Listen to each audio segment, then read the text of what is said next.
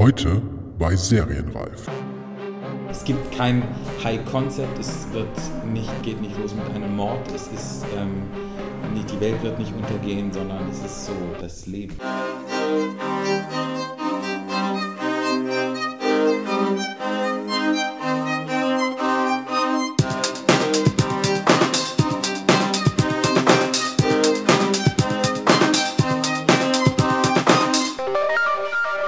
Herzlich willkommen bei Serienreif, dem Podcast zum deutschen Serienjahr. Mein Name ist Jens Meyer. Die zweite Serienreif Live-Veranstaltung an der Master School Drehbuch hier in Berlin hat bereits Anfang Mai stattgefunden. Zu Gast war ein alter Bekannter dieses Podcasts, nämlich der Drehbuchautor und in diesem speziellen Fall auch Creative Producer Richard Kropf. Man kennt ihn als Teil des Autorentrios Haribo, das unter anderem die erste deutsche Amazon-Serie You Are Wanted und den TNT-Serie-Erfolg Vier Blocks erfunden und geschrieben hat. Dieses Mal war Kropf allerdings alleine zu Gast. Denn die Familienserie Das Wichtigste im Leben, die am 5. Juni auf Vox startet und bereits vorab bei TV Now zu sehen ist, hat er ausnahmsweise einmal ohne die beiden Kollegen umgesetzt.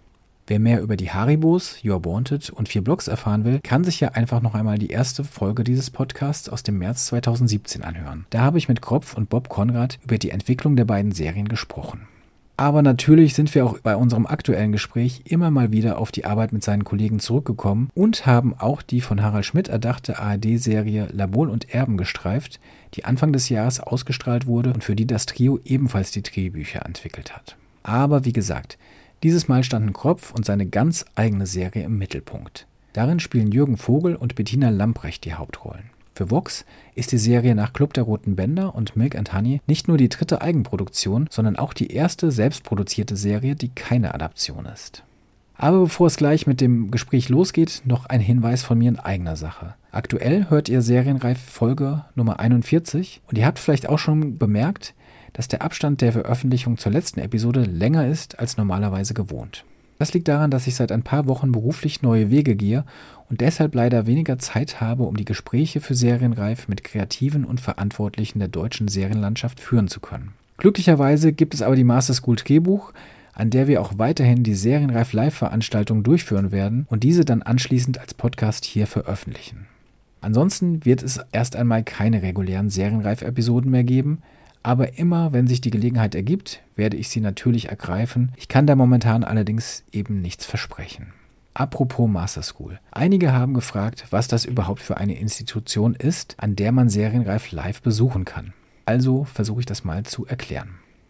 Die Master School Drehbuch Berlin bietet seit fast 25 Jahren Seminare, Lehrgänge und zum Beispiel auch das Vollzeitprogramm Ausbildung zum Autor, zur Autorin für Film und TV mit kompetenten Dozenten und Branchengästen an. Ab August 2019 wird außerdem von Oliver Schütte, der ebenfalls bereits in diesem Podcast zu Gast war, und Heiko Martens das berufsbegleitende Serienlab angeboten. Außerdem ist bald ein Drehbuch-Lab geplant. Und es gibt kostenfreie Film- und Fernsehgespräche, wie eben Serienreif Live, so ungefähr alle sechs Wochen mit Sommerpause. Ach ja, und einen eigenen Buchverlag hat die MSD auch noch. Wer sich über das Programm und das gesamte Angebot informieren will, schaut am besten einfach auf der Homepage masterschool.de vorbei. Dort kann man sich dann auch zur nächsten Serienreif Live-Veranstaltung am 26. Juni anmelden. Vorsicht, ich mache am Ende des heutigen Live-Gesprächs mit Richard Kropf den Fehler und kündige das falsche Datum an. Also nochmal. Der nächste Termin zu Der Krieg und ich wird am Mittwoch, den 26. Juni stattfinden. Am Ende dieses Podcasts gibt es auch noch ein paar mehr Details dazu. Anmelden kann man sich jedenfalls mit einer Mail und dem Betreff Serienreif 26.06.19 an info at masterschool.de. Wer sich das jetzt alles nicht merken kann, findet alle Infos auch noch einmal unter serienreif-podcast.de slash live. Ganz schnell noch, bevor es losgeht. Feedback zum Podcast immer sehr gerne an mail at serienreif-podcast.de. Schaut auf Facebook vorbei oder auf Twitter unter serienreif. Und wenn euch der Podcast gefällt, hilft weiterhin sehr eine 5-Sterne-Bewertung auf iTunes und noch mehr ein kleiner Kommentar dazu. Vielen Dank an alle, die das bislang gemacht haben und vielen Dank an euch, die ihr es machen werdet. Jetzt aber viel Spaß mit Serienreif Live und dem Gast Richard Kropf über seine Serie Das Wichtigste im Leben. Herzlich willkommen bei Serienreif Live, der zweiten Ausgabe jetzt schon äh, netterweise hier an der Master School Drehbuch. Die erste Ausgabe vor, vor gut sechs Wochen war schon, war schon toll mit Konstantin Lieb, der jetzt gerade die aktuelle Arte- und AD-Serie Eden beschrieben hat. Diese Woche ist wieder jemand tolle Star, den ich schon ein bisschen länger kenne. Darauf gehen wir bestimmt auch gleich mal ein. Richard Kropf ist der Schöpfer der, der neuen Vox-Serie, deren Ausschnitt wir gerade gesehen haben, das Wichtigste im Leben, die ab 5. Juni, 5. Juni, 5. Juni äh, auf Vox zu sehen ist. Äh, wir wollen darüber auf jeden Fall ein bisschen sprechen. Richard Kroff ist sowieso äh, ein toller Autor, der ganz viele tolle Sachen äh, gemacht hat. Da, auf die gehen wir alle, alle heute ein. Aber natürlich vor allen Dingen auf diese, diese Familienserie auf, auf Vox auch und wie das äh, so zustande gekommen ist. Deswegen würde ich einfach sagen, wir, wir fangen an. Ich, wollte als, als kurzen Einstieg kurz, weil wir jetzt eben, weil ich jetzt schon gesagt habe, wir kennen uns schon und tatsächlich ist es so, dass wir jetzt uns mittlerweile schon ein paar Mal getroffen haben. Ähm, ich weiß gar nicht, wie oft mittlerweile, also so ähm, in, interviewmäßig schon zwei, dreimal, schon länger auch. Ja. Und ich weiß aber, ich war vor 2017 oder so, oder 2016 war ich glaube ich schon am, am Dreh von vier Blogs, da gab es mal so einen, so einen Pressetermin. Äh, Richard zusammen mit seinen beiden Kollegen ähm, Hanno Hackford und äh, Bob Konrad Haribo nennen sich. Ähm, ja, mittlerweile wirklich ein geflügelter Begriff in der, in der deutschen Serienwelt, die eben diese, die Serie Vier Blocks für TNT-Serie geschrieben und erfunden haben und ähm, zusätzlich auch die erste Amazon-Serie, die erste deutsche Amazon-Serie auch ähm, erfunden haben, You Are Wanted mit äh, Matthias Schweighöfer. Und jetzt vor auch noch nicht allzu, so um Weihnachten rum lief äh, Labol und Erben, eine Serie, die auf eine Idee von Harald Schmidt zurückgeht, die ihr auch quasi von dieser Idee ausgehend dann entwickelt und geschrieben habt, wenn ich es genau, richtig gesagt habe. Stimmt das, ja. Genau. Und diese Woche, ähm, diese, also dieses Mal äh, ist, ist Richard ähm, hier zu Gast, weil er jetzt mal alleine ohne die beiden Kollegen gearbeitet hat oder eine, eine Serie entwickelt hat. Ich, ich finde es deswegen eigentlich ganz nett, weil du und äh, Bob, ihr wart meine ersten Gäste in der allerersten Folge vom, vom Podcast. Das war kurz bevor You Are Wanted gestartet ist und noch ein paar Monate bevor dann vier Blogs eigentlich wirklich gelaufen ist und ja wirklich so ein Riesenerfolg war. Ich weiß nicht, vielleicht doch trotzdem auch interessant hier, ähm, ob, die, ob die Serien überhaupt ein Begriff sind. Also äh, vier Blogs schon gesehen oder zumindest ein Begriff, was das für eine, für eine Serie ist, okay. Ähm, ist ja wirklich mittlerweile sehr, ähm, ja, überall gelobt und abgefeiert, eigentlich auch sehr erfolgreich, kann man schon sagen. Ne? Überraschenderweise ist sie ganz gut gelaufen, ja. genau. Ähm, das große Lob habe ich ja auch schon auch in der Ankündigung nochmal gemacht. Ich will es nicht überstrapazieren, aber dass ihr natürlich von Ricky Gervais, dem großen äh, Comedian, Entertainer, Schauspieler, der unter anderem ähm, die Serie The Office geschrieben hat ähm, oder mitgeschrieben hat und die Hauptrolle gespielt hat und viele andere tolle Serien, ja auch schon zigmal die die Oscars hat er gar nicht nominiert, ne? Die moderiert doch, ich glaube, Oscars vor zwei Jahren. Skandal. Die Emmys? ja, er hat auf jeden Fall schon ein paar größere Wettbewerbe moderiert und immer so für kleine Skandelchen dabei auch gesorgt. War, war auf jeden Fall ein bisschen mehr Schwung drin als zuletzt in diesen Veranstaltungen. Genau, und er hat geschrieben, bei Twitter, letztes Jahr war es, glaube ich, nachdem er vier Blogs die erste Staffel gesehen hat, ähm, schrieb er, äh, It's a fucking masterpiece. Hat er, glaube ich, äh, darüber geschrieben, was natürlich als Autor der Serie oder Miterfinder der Serie ganz gut ist, oder? Ja, wir haben dann erstmal die Rechner zugeklappt und gesagt, besser kann es nicht mehr werden und jetzt haben wir auf. Und ähm, es, war, es war super, ja. Um, ja, um Hildegard Knef zu zitieren, von nun an ging es bergab. Dann. Ja. ja. Ähm, jetzt eben diese, ähm, die neue Familienserie auf Vox. Wir gehen da gleich noch ganz, ganz ausführlich drauf ein, wie, die, wie es überhaupt dazu gekommen ist, äh, ist, dass du die alleine zum Beispiel auch geschrieben hast, dass die Serie jetzt auch relativ schnell ähm, zu sehen ist, weil ich glaube vor einem Jahr oder so oder anderthalb wurde, glaube ich, erst bekannt, dass es diese Serie überhaupt geben soll. Ich habe mich jetzt nicht mehr genau geschaut, wann da die, die Veröffentlichung war. Ich würde trotzdem gerne als erstes, bevor wir da jetzt auf alles eingehen, ähm, nochmal zu dir irgendwie kommen, mhm. weil ähm, so richtig viel weiß ich ehrlich gesagt nicht und über deinen Hintergrund. Was ich aber interessant finde, ist, dass du, da hast du bei unserem letzten Interview so ein bisschen abgewunken, bevor du Autor geworden bist, ja Schauspieler warst. Jetzt kriegst du schon wieder so. Ähm, mal gucken, ob ich so ein paar Grund, Grundsachen richtig habe. Du kannst es dann gerne mal korrigieren. Also du bist hier in Berlin geboren. Ne? Du hast hier auch Abitur gemacht in äh, mhm. Lichterfelde. Ja. Ist Wikipedia da richtig soweit? Ja. Ja, okay. Und hast danach eine Schauspielausbildung gemacht. Ja. Ähm, in New York zum ja. Beispiel auch. Ähm, was waren da vielleicht auch schon allein die Gründe? Also es, es zog dich auf jeden Fall schon zum Film, das ist klar. Ja, ja, also der Weg war ein bisschen andersrum. Rede ich hier laut genug oder muss ich mich weiter vorholen? Das, das fürs Mikro ist okay, höchstens Okay. für die Zuhörer. Ähm, ja, ähm, die Geschichte war ein bisschen andersrum. Ich habe äh, mit 14 angefangen mit äh, Schauspielerei, so ähm, neben der Schule. Meine Eltern haben das äh, zum Glück ähm, erlaubt, man muss nicht sagen äh, gepusht, sondern einfach erlaubt. Und ähm, die erste Rolle war in einer Serie mit äh, Harald Junke und die zweite in einem Dreiteiler mit Götz George. Und ich dachte halt, ja, so geht es halt so weiter. Das ist der Normalfall. Man kriegt einfach solche fantastischen Rollen. Ähm, das war dann natürlich nicht ganz so. Dann habe ich so ein paar Krimis gespielt, so Rosenheim Cops und, und so eine Sache. Und dann hatte ich aber nach, der, nach dem Abitur das Gefühl, ich muss das auf ein Fundament stellen äh, und äh, wollte das halt richtig lernen, das Handwerk, und bin dann ähm, nach New York gegangen, sehr naiv, äh, würde ich sagen. Ich dachte, mein Englisch sei ausreichend. Das würde ich heute anders einschätzen. Ähm, und äh, wollte halt an die beste Schule. Ne? Die, das Strasberg-Institut war damals, äh, galt damals als renommierteste Schule, heute vielleicht auch noch. Ähm, war da auch nur sechs Monate, also Ausbildung ist vielleicht ein bisschen zu hoch gegriffen. Ich würde es eher als langen Workshop bezeichnen. Ähm, ich habe da aber wahnsinnig viel gelernt. Ähm, vor allen Dingen ähm, natürlich, welche, wie man sich einer Rolle nähert als Schauspieler, äh, dann aber auch, welche Texte gut und brauchbar sind, welche nicht so. Und dann habe ich da aber auch äh, meine erste Schreibklasse, das haben die da angeboten, ähm, besucht und ähm, war da irgendwie total fasziniert von. Und ähm, ich bin dann, äh, weil ich auch immer das Gefühl hatte, bei diesen ganzen Drehbüchern, die ich da äh, in Deutschland gelesen habe, dass da so ein paar Sachen irgendwie so schief waren. Und ich hatte immer, dachte immer, ich bin irgendwie unzulänglich und, und das, irgendwas passt hier doch nicht. Und so, und dann habe ich äh, nach, ähm, nach der Rückkehr aus New York bin ich, ähm, habe ich mich an der Uni eingeschrieben, habe äh, Germanistik studiert und ähm, BWL, mehr so auf Wunsch meines Vaters.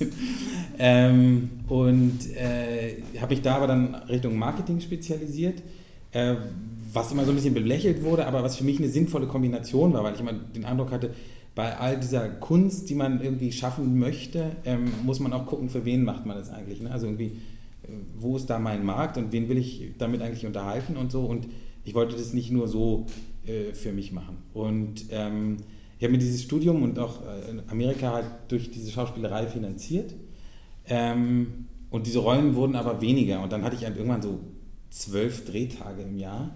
Und es war halt nicht alles mit Götz George, sondern halt auch viel so Zeug, wo ich dachte, naja, irgendwie muss ich ein bisschen äh, Geld verdienen.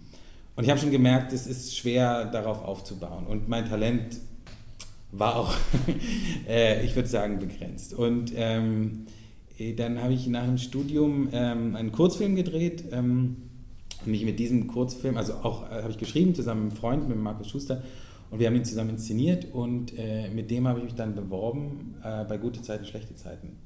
Äh, also nur dieses Band dahin geschickt und ähm, die haben mich dann genommen. Ähm, als, als was jetzt? Also, als Storyliner. Als Storyliner. Ja, ja, genau, als Autor. Äh, also ich wollte da, dann dachte ich mal, vielleicht probiere ich es mal. Und das war wahnsinnig anstrengend. Also ich habe da dann das Handwerk des Schreibens gelernt. Ja, das ist, das ist finde ich, immer noch eine sehr, sehr gute Schule für Autoren, ähm, bei einer äh, täglichen Serie anzufangen, weil man unter Druck abliefern muss, weil man die Strukturen lernt und ähm, man sich nicht erlauben kann, ach, heute mache ich mal einen Tag Pause, da fällt mir nichts ein, sondern man muss ständig mit neuen Ideen kommen. Und das ist sehr, sehr, sehr hilfreich. Ähm, aber es hat mich fertig gemacht. Also wir sind da abends zum Teil um, um halb zehn rausgegangen, morgens um neun wieder angefangen. Ähm, am schlimmsten Tag bin ich dann mal ins Krankenhaus äh, eingeliefert worden mit Verdacht auf Schlaganfall. Es war nur eine Panikattacke, aber es war furchtbar. Ähm, und äh, das, ich habe schon gemerkt, dass, dass, das Stresslevel ist so hoch, äh, das kann ich eigentlich nicht bedienen. Und ähm, die haben das, glaube ich, auch gesehen. Oder jedenfalls nach drei Monaten wurde ich da ins Büro gerufen und man hat gesagt, sie müssen das Team verkleinern. Ich sei der Letzte, der gekommen ist, ich müsste als erstes wieder gehen. Und das war es dann erstmal. Ähm, dann habe ich irgendwie erstmal Pause gemacht, ein paar Monate, und dann mich bei Anna und die Liebe beworben. Das war damals eine Telenovela in Sat 1, äh, die neu aufgesetzt wurde. Also, und ähm, da äh, lief das, da hatten wir ein Team, was toll war. Ähm, Da habe ich dem Julius Grützke sehr viel zu verdanken, der mich da nach einem halben Jahr in die Verantwortung äh, dann gesetzt hat. Und da habe ich Han und Bob kennengelernt. Genau. Das, das ist jetzt so 10, 11 Jahre her, irgendwie, ein bisschen länger. Und wir haben halt in der Mittagspause dann irgendwie uns gedacht, wir hatten sehr viel Spaß mit Anna, dem schüchternsten Mädchen der Welt und so, aber in der Mittagspause dachten wir, wir haben irgendwie Bock, so Mad Men und Breaking Bad war damals und wir dachten, wir haben irgendwie wahnsinnig Bock, ähm, sowas auch zu machen. Und das war halt vor dieser Serienwelle in Deutschland und wir haben dann angefangen und es war am Anfang wirklich äh, holprig und wir mussten viel Kreide fressen. Sagt man das so? Ja. ja. Staub fressen? Ich weiß nicht. Es war, es war schwierig. Ich glaube sogar Dreck fressen, ne? aber. Mhm. Äh, ähm, ja, genau, also der Rest ist aber trotzdem eigentlich, genau, das so, der Rest ist Geschichte, könnte man äh, ab diesem Anna und die Liebe ähm, ähm, Punkt sagen, so in deinem Leben. Ich, ich habe dich das auch schon mal äh, gefragt, ich finde es aber immer noch auch interessant, ob die, die Arbeit oder deine Erfahrung als Schauspieler ähm, dich auch heute irgendwie noch in deiner Arbeit als Drehbuchautor äh, irgendwie beeinflussen, ob das dir irgendeine Perspektive gibt auf, diese, auf, de, auf dein Schreiben, die vielleicht nicht jeder Autor hat. Das weiß ich nicht, ob andere die auch haben oder nicht, aber ich weiß nur, dass es mir wahnsinnig hilft. Ich denke schon bei jeder Szene hätte ich als Schauspieler Bock, das zu spielen. Ist da irgendwas drin, ähm, äh, was diese Figur interessant macht? äh, freue ich mich als Schauspieler, also da, da, das habe ich so erlebt damals, da gab es dann in jeder Szene im besten Fall irgendetwas, wo eine Stelle dachte, wow, da kann ich mich austoben oder das ist ein, ein guter Gag oder das ist eine interessante Wendung ähm, und sowas. Und da, ähm, das ist das, äh, diese, diese Perspektive, die habe ich schon beim Schreiben in meinem Kopf und ähm, das, das hilft viel. Ja, ja ähm, ich glaube, du hast das, das auch mal ähm, auch dann erwähnt bei, bei, bei einem unserer Gespräche, dass du schon ähm, dann bei, bei Buchbesprechungen, wenn dann jemand es nicht, es nicht versteht, ich weiß nicht, wie, ob wie intern das war, aber ich finde, es ist, ja, ist hoffentlich nichts Schlimmes, äh, dass du dann durchaus noch mal dein, dein schauspielerisches Talent äh, in die Waagschale werfen kannst und es äh, so es ist, zeigen kannst. Es ist mehr so eine äh, Beweisführung, ähm, sozusagen. Ich hatte mal die Situation mit einem äh, sehr, sehr guten und, und erfolgreichen Schauspieler, ähm, der, äh, für den ich was geschrieben habe und äh, das ging da in dem Fall um eine Casting-Szene. Und ich habe eine Casting-Szene geschrieben und er kam und sagte, ja, wer, wer, soll denn das spielen? Das kann kein Mensch spielen. Was ist das für ein Scheiß? Also so richtig hart. Und dann habe ich gesagt, du, pass auf, dann machen wir es jetzt so, du spielst deine Rolle und ich spiele die von deinem Casting-Anspielpartner oder von so und dann probieren wir das mal aus. Und dann habe ich mit dem diese Szene gespielt und Sie hat funktioniert und dann hat er danach so ein bisschen bockig gesagt, ja klar, wenn man sie so spielt wie du, dann funktioniert es natürlich. Ja, das, ist der Sinn der Sache gewesen. Ja. Also schon, kann, schon, kann schon auch mal helfen, irgendwie dann im, ja, ja. Ich glaube, auf, auf die Arbeit mit, mit, mit Bob und, ähm, und Hanno ähm, kommen wir immer wieder jetzt auch während des Gesprächs. Als kleine, kleiner Starter noch für, für unser, unsere rechtliche Sache. Ihr habt euch du hast schon beschrieben, ihr habt euch da kennengelernt, angefreundet in den Mittagspausen. Ich kann es mittlerweile auch schon erzählen, weil ich es jetzt auch schon ein paar Mal gehört habe. In den Mittagspausen mhm. euch dann ähm, äh, die Geschichten ausgedacht. Das war wirklich ja so die Zeit 2008, 2009 mhm. oder sowas, ne, wo ja. wirklich hier, hierzulande dann auch wirklich Mad Men war wirklich so dann so ein großes Ding. Ich glaube, ähm, ja, Breaking Bad auch kam, es war noch lange nicht dieser Hype, aber es war so für, für Insider auf jeden Fall die, die Serie und überhaupt begannen sich alle irgendwie zu fragen, warum haben wir hier mhm. in Deutschland eigentlich nicht solche, mhm. solche Serien, wie ja. wir sie doch eigentlich lieben. Und dann gab es die beliebte Diskussion, äh, die ist mittlerweile, hört man davon nichts mehr, aber ähm, damals äh, wirklich relativ groß ja noch, ähm, ob das hier in Deutschland überhaupt funktioniert, aus verschiedenen Gründen. Systemfragen, öffentlich-rechtliche, ähm, ähm, dies, äh, Quotenfragen war immer, will das überhaupt jemand sehen, ist das was für die breite Masse? Und ja, gab, ein paar, paar Dinge sind auch gescheitert zu dem Zeitpunkt. Also ähm, im Angesicht des Verbrechens von, von Dominik mhm. Graf galt, galt dann immer für viele so eine, als für viele Programmverantwortliche so als Beweisführung, dass es eben hierzulande ähm, nicht genug Leute sehen wollen, weil die Quote eben nicht, nicht mhm. gut genug war. Ja, da gab es ja wirklich eine lange, lange Diskussion, die auch sehr, sehr zäh war auf Dauer. Mhm. Man hat lange Zeit eigentlich gar nicht gedacht, dass es hier wirklich dass sowas funktionieren kann. Also irgendwann kamen dann die Dänen auch noch, haben so, so tolle Serien wie Borgen äh, gemacht. Ähm, und ja, man, man, war hier so ein bisschen konsterniert. Aber ihr habt zu dritt schon äh, ja irgendwie daran geglaubt, doch, ähm, wir können hier auch so tolle Serien machen, äh, wie wir sie gerne selbst sehen würden. Um, und habt durchgehalten. Also, ähm, was hat euch daran glauben lassen? Ähm, tatsächlich ist Durchhalten, glaube ich, das richtige Stichwort. Ähm, wir, also wir haben angefangen damals mit einer äh, Idee, die von Hanno kam.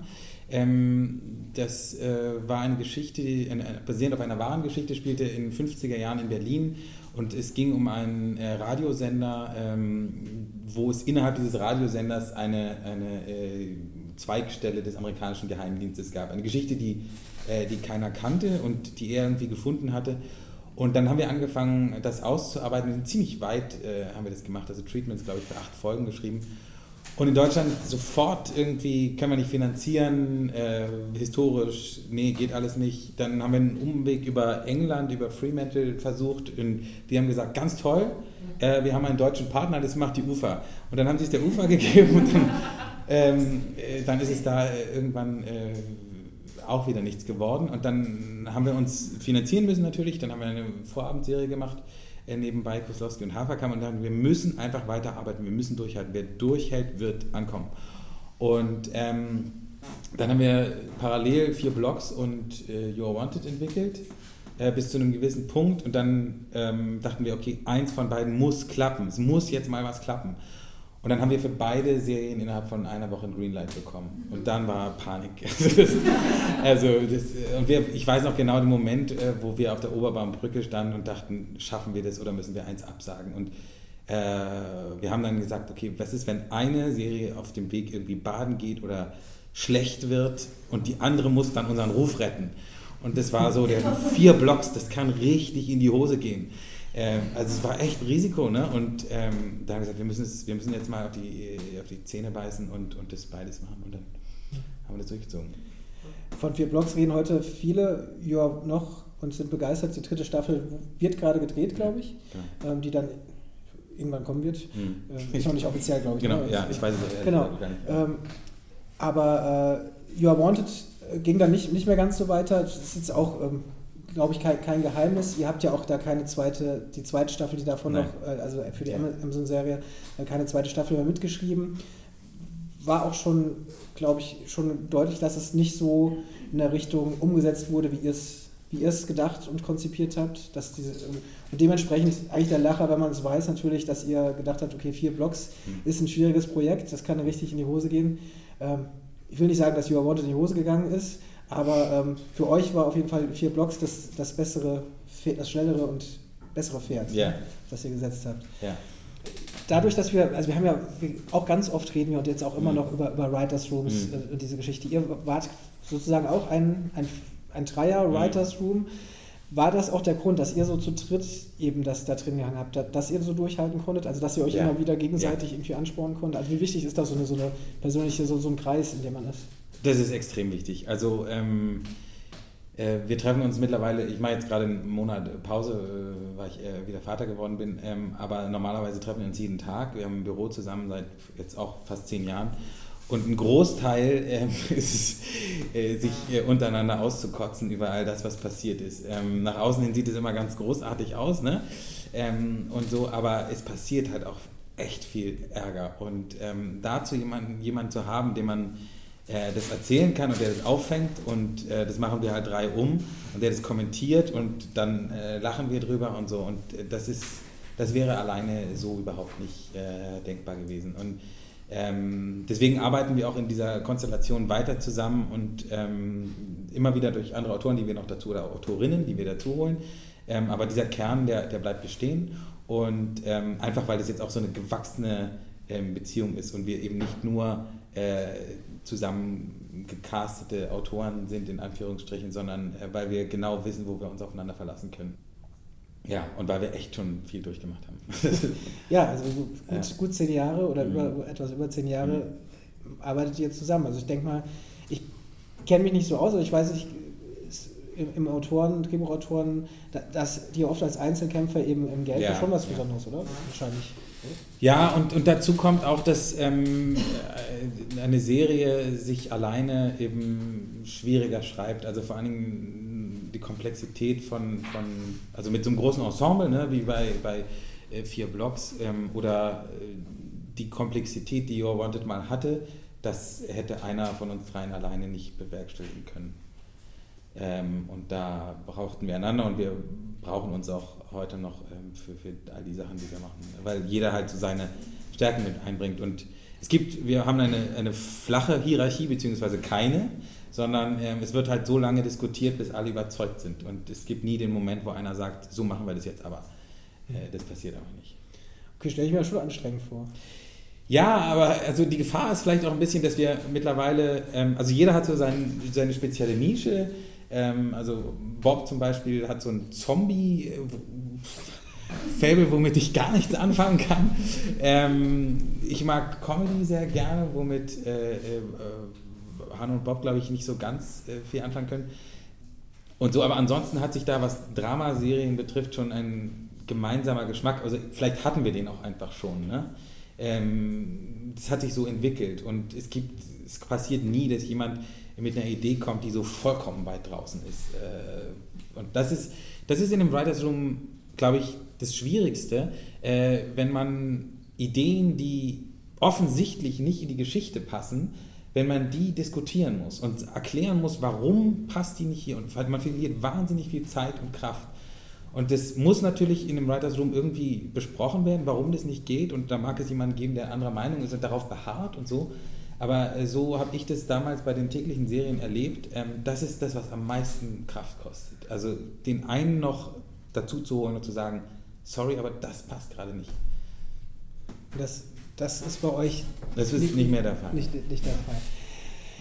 Du hast es jetzt gerade noch, du hast Comedy noch erwähnt, weil das möchte ich dann auf jeden Fall auch noch, bevor wir jetzt diese Brücke schlagen, äh, noch, noch mit reinbringen von eurem Dreierprojekt äh, Labol und Erben, eben diese, wie gesagt, auf einer Harald Schmidt-Idee ähm, basierende Mediensatire, mhm. kann man sagen.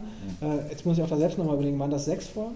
Mhm. Ja, sechs Folgen, lief, ähm, lief nicht, aber wurde äh, in der Mediathek um, um die Weihnachtszeit herum äh, veröffentlicht und lief dann im oh, SWR. Im SWR, aber ich weiß gar nicht mehr, wann auch ist. Ja, kurz An, danach. Anfang des Anfang Jahres. Des Jahres ja. ähm, da war es, glaube ich, auch so, zumindest habt ihr das dann auch erzählt, das, das war so ein bisschen auch dein, ist ja, ist ja eine Comedy-Serie, das ist ja dann dein Steckenpferd, wie du gesagt hast. Und ähm, ich glaube, Harald Schmidt, also das, das wolltest du auch nicht ausschlagen, obwohl ihr relativ, relativ viel äh, auch ja, so die Zeit um die Ohren hattet. Ich glaube, ihr hattet die zweite Staffel vier Blogs ja. davor. Ich, die eine oder andere Entwicklung macht ihr sowieso ja immer noch. Mhm. Na, aber die, was, was hat euch daran gereizt? Harald Schmidt. also äh, das war eine, eine ganz kuriose ähm, Entstehungsgeschichte. Wir ähm, waren bei irgendeinem so Jour Fix oder so äh, in einem von Nachwuchsautoren, die uns eingeladen hatten. Ähm, es waren so, weiß ich, 20 Leute in einer Bar in Kreuzberg, ähm, die im obersten Stockwerk war und die Deckenhöhe war, glaube ich, 1,60 oder so. Also so wie in Bion John Malkovich, so, ein halbes Stockwerk. Und wir saßen da alle um den Tisch und ähm, äh, die Vorstellungsrunde funktionierte so, dass jeder äh, eine Serie nennen sollte, die er noch nie gesehen hat, zur Verwunderung aller anderen, und eine Serie, die er gerade ähm, binge-watcht. Und ich weiß noch, dass ich mich da ziemlich äh, weit raus äh, in die Nässe gesetzt habe, als ich gesagt habe, ich habe noch nie äh, The Simpsons gesehen, keine einzige Folge, und alle anderen ähm, und dann kam ein Typ an die Reihe, der sagte, er ähm, binge-watcht gerade die Guldenburgs. ein stranger Typ. Und äh, also bei all dem Angebot, was schon da war, die Guldenburgs. Ähm, und äh, der meldete sich dann drei Wochen später und sagte, ja, äh, also er hätte jetzt noch mal ein bisschen was über uns gelesen und ähm, die Guldenburgs hat er ja nicht einfach so geguckt, sondern weil er jetzt eine äh, neue ja, Serie über eine Dynastie macht, basierend auf einer Idee von Harald Schmidt. Und ähm, da gibt es, ähm, ich glaube, es gab 15 Seiten oder so. Und ob wir uns das mal angucken wollen und daraus äh, das weiterentwickeln wollen. Und ähm, dann waren wir Feuer und Flamme. Also vor Dingen, ich wollte halt unbedingt mal Harald Schmidt kennenlernen. Ist bis heute nicht passiert. äh, aber vielleicht kriegen wir jetzt im, im Ende Mai nochmal die Chance. Ähm, ja. Passiert noch was mit der Serie Ende Mai oder ist es einfach. Äh, mal schauen, also ja. wir treffen uns auf jeden Fall. Ah, verstehe. ja. Ähm, ja, das ist ja. Ähm, war ja dann im Vergleich, also man kannte dann You Are Wanted von euch, ja. man kannte ähm, zumindest von der Grundidee und so weiter, man kannte vier Blogs. Mhm. Dann diese Serie dann im Anschluss zu sehen, ähm, da merkt man schon, okay, man, dass ihr doch relativ viel, vielfältig seid, weil natürlich in dem ersten Moment könnte man denken, okay, ihr werdet so ein bisschen auf naja, was ist, also Action, gewisser mhm. Thrill, mhm. schon ein bisschen, ähm, bisschen mehr in diesem Segment irgendwie zu Hause. Also das eine ist eine mhm. Gangster-Serie, das andere eben so ein Action-Thriller ja eigentlich. Ähm, und dann, dann kam eben diese, diese ja, Mediensatire noch dazu, die in der ARD ausgestrahlt wurde, die schon ähm, leicht äh, mhm. irgendwie ist. Also schon schwarzer Humor natürlich ja. sehr, es kommt ja auch von Harald Schmidt. Mhm. Dem musste man wahrscheinlich auch gerecht werden. Also wie war es überhaupt, das fällt mir gerade ein, mit dem Humor. Also wenn man schon jetzt Harald Schmidt als, den man ja auch gut findet, wie du gesagt hast, äh, war es nicht auch schwierig, dann da so äh, diesen Humor Ja, wir hatten einen, einen, großen Vorteil. Ähm, es hieß, als wir dieses Angebot dann angenommen haben, dass wir das machen wollen, hieß es, ja, aber es gibt eine Kollegin, ähm, die hat noch nie ein Drehbuch geschrieben, das ist eine Vertraute von Harald Schmidt ähm, und die wäre dabei. Und, die ist, so, und die stellte sich dann vor, Anneke Janssen, ähm, und es stellte sich heraus, dass die erstens ein irrsinniges Wissen über die deutsche Medienlandschaft hatte. Also die kannte sämtlichen Gossip von Leuten, von denen ich noch nie gehört habe. Und ähm, die hatte auch einen sehr, sehr guten Humor, der sich mit dem von, von Harald Schmidt äh, gedeckt hat. Und äh, wir haben dann gesagt, okay, wir probieren das aus. Wenn es nicht klappt, dann müssen wir Bescheid sagen. Ähm, es hat funktioniert. Wir haben sehr stark von ihr profitiert. Sie hat, glaube ich, auf dem Weg auch ähm, eine Menge gelernt. Und dann haben wir ähm, noch Elena Senft, mit der ich sowieso wahnsinnig gerne zusammenarbeite, äh, auch noch dazu geholt. Äh, die hat noch eine Folge geschrieben, äh, die sehr, sehr lustig schreiben kann. Und ähm, ja, und äh, über Annike haben wir dann noch immer wieder gehört, äh, was der große Meister davon hält. Mhm. Und ähm, es sind natürlich sehr viele Anekdoten und, und einzelne Figuren, ähm, äh, die er erdacht hat, ähm, die sind da schon drin gelandet. Ne? ja. ja. Ist es denn, wenn man jetzt vorher eben mehr auf, ich sag mal, Thrill oder mhm. äh, geschrieben hat, ist es so einfach, dann einfach zu sagen, okay, wir, wir schreiben jetzt auf den Punkt Comedy? Also hat, hat euch das gelegen? Also jetzt muss man, ist es schon ähm, was anderes? Naja, der, der, Anfang ist schon ähnlich. Ne? Also man, ähm, man, wir fangen immer an mit, mit der Welt. Äh, was ist die Welt? Was, was sind die Regeln der Welt auch? Ähm, und dann überlegt man sich die Figuren, wie kann man da ein Geflecht, und meistens handelt es sich eben um, um Familienbeziehungen, äh, äh wie kann man da ein, ein Geflecht entwickeln, ähm, was gewachsen ist, wo aber innerhalb der Serie, also wenn wir anfangen, diese Figuren zu beobachten, äh, wo sich Konflikte entgeben, wo Dynamiken wo sich entwickeln können, Wendepunkte ähm, und so weiter. Ne? Und dann fängt man an, diese Bögen für jede einzelne Figur äh, zu bauen. Und da spielt es, ist es erstmal zweitrangig, ob das lustig ist oder tot ernst. Ähm, und, sondern jede Figur braucht irgendwie eine Entwicklung. Und ähm, dann fängt man an, im Fall von, von äh, einer, einer Komödie, ähm, eben zu gucken, wo sind hier Punkte, wo es lustig werden kann. Und dann ist es halt relativ ungeordnet auch manchmal. Ne? Manchmal hat man einfach irgendwie ein, eine Situation, ähm, also ich weiß noch, dass wir gedacht haben, okay, wenn er sich zum ersten Mal, also die, die Figur, die ähm, von Uwe Ochsenknecht gespielt wird, wenn er sich zum ersten Mal in, diese, in dieses Verlagshaus seines Vaters bewegt, der muss Probleme mit seinem Schreibtischstuhl haben. So, das war irgendwie klar und dann haben wir überlegt, wie, wie kommen wir da hin und so. Und das war, und das, das, das ist so ein, so ein Hin und Her. Ne? Also das, das reichert sich dann so an und manchmal ist es natürlich so, dass man sehr viel hat und dann heißt es, ja, aber hier ist irgendwie muss lustiger werden, wir brauchen Gags und das ist dann, das ist dann schwierig. Ja, man kennt das ja so aus Sitcoms, also US-Sitcoms ja. vor allem, ja, wo ja wirklich, ich weiß, wahrscheinlich gibt es dafür auch Minutenanzahlen oder Sekundenanzahlen, die, wann dann so eine Punchline oder was auch immer kommen muss. Mhm. Ähm, aber so habt ihr dann nicht, in dem Fall nicht gearbeitet? Nee, also es gab vom Produzenten ähm, dann schon mal ab und zu äh, so, ja, hier müssen wir aber nochmal lustiger werden und so.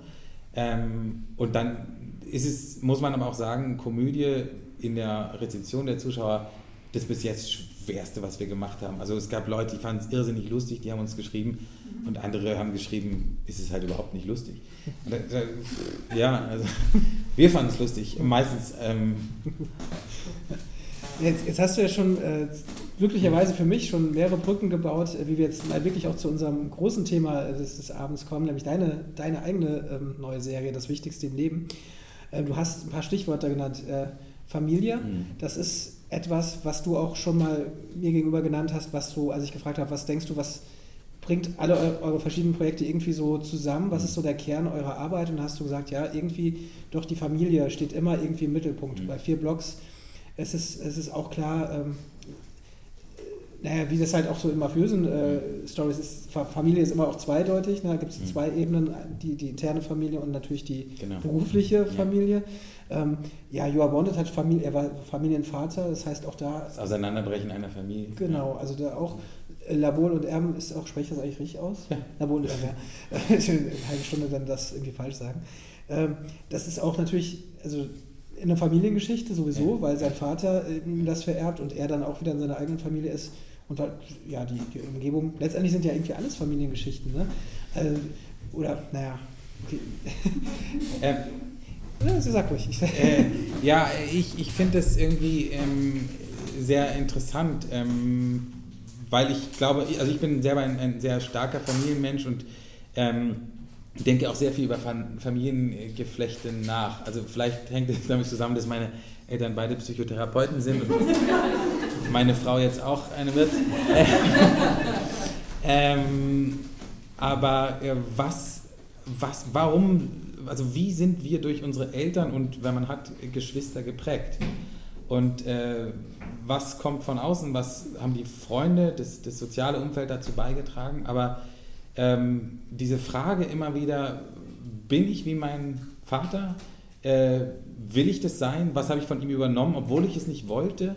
Ähm, was gebe ich eigentlich an meine Kinder weiter, äh, bewusst oder unbewusst? Wie bin ich ein, ein, ein Vorbild oder im, im, Guten wie im schlechten Sinn? Und ähm, ähm, wie ist eigentlich die Konstellation zwischen mir und, also ich habe einen Bruder und, und eine Schwester, die jeweils äh, ein Jahr jünger sind und ähm, sind wir heute, die, die Menschen, die wir heute sind, wie viel hat es damit zu tun, wie wir uns aneinander, äh, ja, nebeneinander bewegt haben, miteinander bewegt haben durchs Leben? Und das finde ich irgendwie ein, ein, wahnsinnig spannendes Thema, was ich, ähm, glaube ich, unendlich ergründen möchte, irgendwie in immer wieder anderen ähm, äh, Facetten. Und ähm, ja, und ich hoffe auch immer, dass der Zuschauer irgendwie damit was anfangen kann, weil er, jeder ja irgendwie aus einer Familie kommt ähm, und möglicherweise hoffentlich ähnliche Fragen hat. Lange Zeit hat man ja dann auch wirklich immer so, wenn man so die Medien äh, News gelesen hat und so äh, Branchenberichte ähm, über Sender äh, gelesen hat, dass auch oft alle auf der Suche seien nach der nächsten großen Familienserie. Das war so in den letzten Jahren irgendwie immer so ein, las man das immer mal wieder und es wurde auch dann auch ein paar Mal versucht, die Familienserie muss, muss wieder kommen. Ähm, gibt natürlich eine große Tradition äh, der, der, der, deutschen Familienserie auch im, mhm. äh, also im deutschen Fernsehen. Äh, jetzt muss ich selbst gucken, dass diese Trombusch zeigt es, ne? Und unsere, ja. unsere Goldenburgs, nein, das ist, richtig. Äh, wobei Goldenburgs ja noch ein bisschen mehr ist. Mhm. Ähm, die wie ich jetzt von nebenan, äh, ach, wie hießen sie alle, ne? Also mhm. gerade so äh, 70er und 80er Jahre, ganz, ganz viele Familienserien, mhm. die ich sag, jeder noch kennt und mir fallen die Namen nicht ein. Ähm, genau, und da, das, was du jetzt genannt hast, ähm, war das der, der ausschlaggebende Punkt? Also wie, wie hast du diese Serie ähm, erfunden? War genau das, was du gerade so als Interessantes an Familien gesagt hast, der Ausgangspunkt für dich, so eine Serie zu entwickeln? Ähm, also erstmal muss ich sagen, ich habe diese deutschen Familienserien pff, glücklich oder unglücklich nie gesehen, weil ich bis 1990 kein Fernsehen gucken durfte zu Hause. Und ich, äh, die erste Familienserie, die ich dann gesehen habe, heimlich bei einem Freund um 17 Uhr äh, nachmittags war äh, Wunderbare Jahre, die lief damals auf RTL 2. Die fand ich ganz, ganz toll. Und, ähm, ist allerdings auch keine deutsche, muss man sagen. Nee, das stimmt, ja, das ist amerikanisch. Ähm, und ich hatte zum ersten Mal das Bedürfnis, eine Familienserie zu schreiben, das ist vier oder fünf Jahre her. Ähm, und bin damit wirklich fast überall hingegangen. Ähm, und es hieß immer, nee, ähm, so nach, also ja, ganz interessant, aber irgendwas fehlt uns. Und ich sage, nee, nee, mir fehlt gar nichts. Ich würde es gerne ohne irgendwie so einen krassen Aufschlag, also kein High-Konzept erzählen, sondern eine Familiendramaserie. Und ähm, da ist irgendwie eine Tür nach der anderen zugegangen und ähm, ich hatte schon echt viel geschrieben dazu. Und dann passierte in Amerika, wie das halt häufig so ist, passierte ein bisschen was und ähm, äh, da kamen dann solche Serien wie This Is Us. Und ähm, dann dachte ich mir, jetzt ist die Zeit, also das kann nicht sein. Und dann habe ich äh, dem Hauke Bartel von Vox eine SMS geschrieben, kann ich ihn mal kurz anrufen? Und der hat dann geschrieben, ja. Und dann habe ich ihn angerufen, der ist netterweise ans Telefon gegangen. Und dann habe ich ihm gesagt, Hauke, wir müssen eine Familienserie machen. Ähm, und ich glaube, das war einfach der schlechteste Pitch. Und ich frage mich heute, warum er da Ja gesagt hat, weil es ist eigentlich kein Pitch gewesen. Ich habe gesagt, pass auf, es ist eine Familie und es sind fünf Personen und das und das und das und das. Und er sagte, ja, aber. Und dann habe ich irgendwie in dem Moment so ein bisschen improvisiert und aus einer zweiten Idee, die ich noch hatte, die habe ich so zusammengefügt und er hat gesagt, ja, dann schreib das mal auf auf zwei Seiten. Und da habe ich das gemacht und dann hat er gesagt, ja, dann schreib mir mal einen, äh, einen Piloten. Und dann habe ich einen Piloten geschrieben und gesagt, ja, dann schreib mal einen Staffelbogen. Und das ging alles wahnsinnig schnell. Dann haben wir diesen, äh, den, den, Produzenten äh, Lasse Scharpen von der Ventry Bay äh, dazugeholt, mit dem ich ein sehr enges Vertrauensverhältnis habe, äh, wo ich weiß, der, der kann damit was anfangen, ähm, der versteht es, äh, so wie, wie, wie Hauke das auch ähm, sofort verstanden hat, was ich da erzählen möchte. Und dann ging es sehr, sehr schnell. Also dieses Telefonat ist keine zwei Jahre her. Und jetzt haben wir ähm, Ende März abgedreht, zehn Folgen und im Juni wird es gesendet. Ja, das ist äh, wahnsinnig schnell und ich trotzdem, also wir haben ja eben den, den Trailer auch schon mal gesehen und ähm, kann man noch ein bisschen, also ja. so ganz klar ist mir eigentlich nicht, also worum es geht. War, war, war, wirklich deine Idee, ähm, ich will eine Familienserie, ja. ich habe diese Figuren und damit kamst du durch? Also, oder, also, oder, also, man, sonst, ich kenne es wirklich ja nur, dass, dass, dass immer mehr Story und Plot gewünscht wird und ja, da muss doch was passieren. Und, äh, also, also ich habe ihm natürlich Sachen ähm, gepitcht, die ich jetzt hier nicht erzählen kann, weil es die, die Serie spoilen würde. Ne? Also er wusste von Anfang an, worauf das hinausläuft. Ähm, und ähm, das, das löst sich erst im Laufe der Serie ein. Ich habe ihm äh, diese Grundkonstellation ähm, erzählt und ähm, ziemlich schnell kam dann, also ne, das ist ein, ein Kind adoptiert und äh, in der, also ich erzähle mal vielleicht kurz, worum es in der Serie ja, eigentlich genau. geht. Das weiß ja hier noch keiner so richtig. Ähm, also ähm, das ist eine, eine Familie, das sind äh, die Eltern, die werden gespielt von Jürgen Vogel und äh, Bettina Lamprecht und die haben drei Kinder. Der älteste ist adoptiert, äh, den haben wir gesehen und ist 14, die äh, zweitjüngste ist ähm, 12 und der dritte ist äh, 5. Und ähm, die ganze Geschichte, Familiengeschichte, die haben ein relativ überschaubares und beschauliches äh, Leben in, Leben in Bonn. Und das Ganze kommt ins Rollen in dem Moment, wo äh, der Sohn, der von seinem Vater im Basketball trainiert wird, der ist Bas Basketball-Jugendtrainer, und der Vater hat immer den Eindruck, der wird eines Tages Profi. Ähm, und der, der trainiert ihn dahin und, und, und pusht ihn, ähm, ohne aber so ein, so ein, so ein ähm, so, ein Quäler zu sein, sondern mit besten Absichten, er fördert ihn. Und vor einem sehr, sehr wichtigen, entscheidenden Spiel äh, sagt der Junge, sein Sohn, er möchte das nie wieder machen und er macht es eigentlich äh, schon lange nur noch für den Vater und seine wahre Leidenschaft ist das Tanzen, äh, und zwar Ballett, was in dieser Familie nie ein Thema war. Und das wirft halt ganz viele Fragen auf. Erstens darüber, wo hat er das her, also was schlummert in diesem Jungen.